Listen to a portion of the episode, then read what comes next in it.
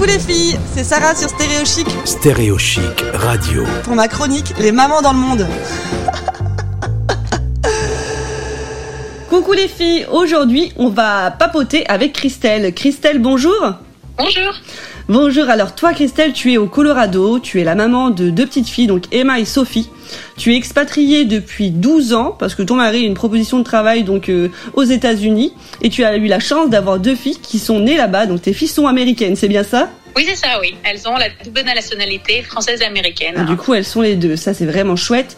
Écoute, dis-moi s'il y a quelque chose dans ta grossesse ou dans ton accouchement qui a enfin qui est différent de la France. Je sais que ta sœur elle a accouché en France, toi aux États-Unis. Est-ce que vous avez trouvé quelque chose vraiment de différent? Moi, j'étais la première à accoucher de nous deux, hein, donc euh, au départ, je savais pas vraiment.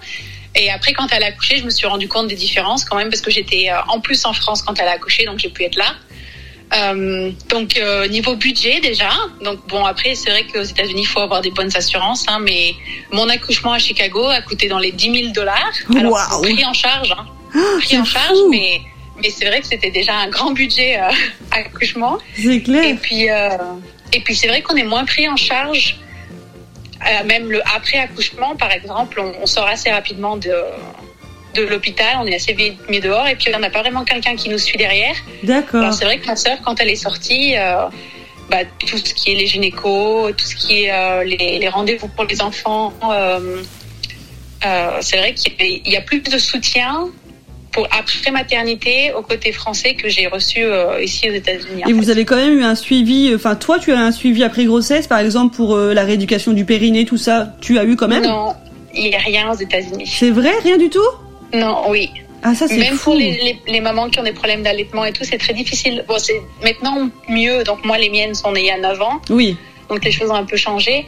Mais c'est vrai que moi, au départ, euh, la première fois que j'ai allaité, euh, je savais pas du tout ce qu'il fallait que je fasse. On m'a renvoyé à la maison avec ma petite et on m'a dit tu, tu te débrouilles. Alors, Alors, fou. J'ai eu de la chance que ma maman était quand même ici.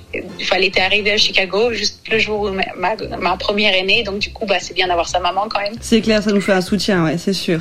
Voilà. Mais c'est vrai que sinon, non, il n'y avait pas vraiment de suivi. euh, et pour le périnée, non, c'est vrai qu'il n'y a rien. euh, Rien du tout. Alors que nous, on insiste bien sur le fait qu'il faut absolument faire nos cours de rééducation du périnée, sinon on sera embêté après. Mais écoute, Voilà. euh, voilà déjà une grosse différence. Et est-ce qu'au niveau de la mentalité des, des mamans en Amérique, c'est différent? Il y a quelque chose qui, qui diffère?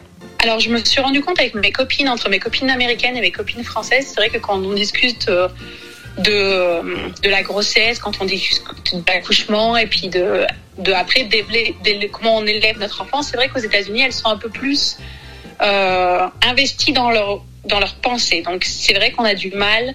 Euh, donc si hein, une copine est très allaitement, euh, c'est vrai que c'est difficile de lui faire comprendre que ben on n'a peut-être pas ou la possibilité ou l'envie d'allaiter. Mhm. Euh, alors que c'est vrai, en France, mes copines m'ont jamais euh, demandé euh, ou elles ont jamais fait ah tu allaites pas. C'était, j'étais moins jugée Mhm. Par rapport à ce que je faisais. Bon moi après j'ai allaité donc aux États-Unis, il n'y a pas trop de jugement, mais c'est vrai que pour les mamans qui donnaient le biberon au départ.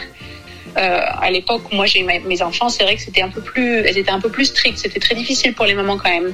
Punaise, d'accord. Ouais, donc il y a De- vraiment une de différence euh, d'état d'esprit par rapport à nous. Après, nous aussi, il y a encore euh, quelque chose. Enfin, comme allaiter en public, en France, ils ont encore un peu de mal. Il y a quelques sujets qui restent un peu difficiles. Mais oui, toi, ils sont plus extrêmes dans leur façon de penser. Quand ils pensent quelque chose, c'est comme ça et pas autrement vraiment, quoi. Voilà. Voilà, s'ils s'ils trouvent que pour l'enfant, il devrait être allaité au moins les trois premiers mois, les mamans, elles doivent forcer l'allaitement, même si ça marche pas, même si ça plaît pas, même. C'est vrai que c'est. Et du coup, il y a des mamans qui vont au travail avec leur. euh, Leurs enfants, Non, avec les. allez, Les tire-les. Les pompes. Ouais, ça s'appelle comment? Les tire-les. Les tire-les, parce que ça s'appelle une pompe. Voilà, elles vont et elles tirent le lait, mais en- même en voyage. euh, c'est vrai que pour respecter le fait de cet allaitement, qu'elles veulent être à fond dans l'allaitement, c'est vrai qu'elles elles ont des frigos pleins. euh, Ah, à fond, quoi, jusqu'au bout. Voilà, c'est jusqu'au bout. Alors que c'est vrai que nous, on se dirait peut-être en France, bon, euh, je pars en oui, je pars au travail pour, euh, faut que j'aille quelque part pour la nuit. Mon mari s'occupe de mon enfant, il peut lui donner un biberon. C'est Alors vrai. que c'est vrai que non, aux États-Unis, c'était plus difficile l'idée de ah mon mari, il faut qu'il donne le biberon. Parce que du coup, ouais, ils trouvaient que le biberon, ça allait couper l'allaitement. L'allaitement et tout. C'était un peu plus compliqué. Ok, j'entends bien. Écoute, je vais aussi parler d'un autre sujet. Moi, je t'ai découvert en fait sur Instagram. Tu as un compte vraiment magnifique. Euh, tes deux filles font du snowboard depuis qu'elles sont toutes petites, et euh, bah, ça m'a beaucoup impressionné. Moi, quand je les vois des petites euh, des petites puces comme ça sur des snows, alors que nous on tient même pas sur des skis, j'étais super euh, surprise. Et écoute, qu'est-ce que ça leur a apporté ce sport en fait? Alors pour nous, c'est vrai que le snowboard, c'était quelque chose que ni mon mari ni moi euh, ont vraiment grandi en faisant du snowboard, donc c'était quelque chose de nouveau. Euh, on en a eu fait avant d'avoir les enfants. Et puis euh, quand j'ai voulu mettre ma plus grande au ski, j'ai trouvé qu'il y avait une petite école pour lui montrer le snowboard. Alors du coup, je me suis dit, bah, tant qu'à faire, on va essayer le snowboard. et du coup, bah, elles ont appris très rapidement. Et puis ça leur a, elles ont vraiment une complicité quand elles font du snowboard. Elles ont vraiment cette confiance en elles surtout ma plus grande qui est plutôt en général timide et très perfectionniste. C'est très mm. difficile de lui faire faire quelque chose où elle sait qu'elle peut rater. Et du coup, sur le snowboard, elle se sent libre. Elle peut, elle peut être elle-même, elle peut s'exprimer, euh, elle peut essayer des choses et même rater. C'est, c'est encore quelque chose de difficile quand elle tombe.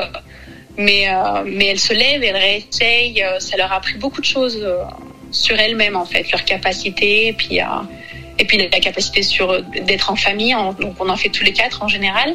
Et puis elle voit aussi donc moi euh, qui ne suis, je ne suis pas aussi forte qu'elle. Hein. du coup, euh, mais elles sont toujours en train de me dire vas-y maman, tu peux essayer. Euh, c'est très bien comme relation. ah, ça vous apporte beaucoup pour votre famille aussi, quoi. C'est ça. Bah écoute, c'est génial, Christelle. Merci beaucoup à toi de nous avoir partagé ton expérience. on peut te retrouver donc sur les réseaux, comme je disais. Ton Instagram, c'est Christelle-rm, mais de toute façon, il y aura le lien en podcast. Eh ben écoute, merci beaucoup. Merci beaucoup.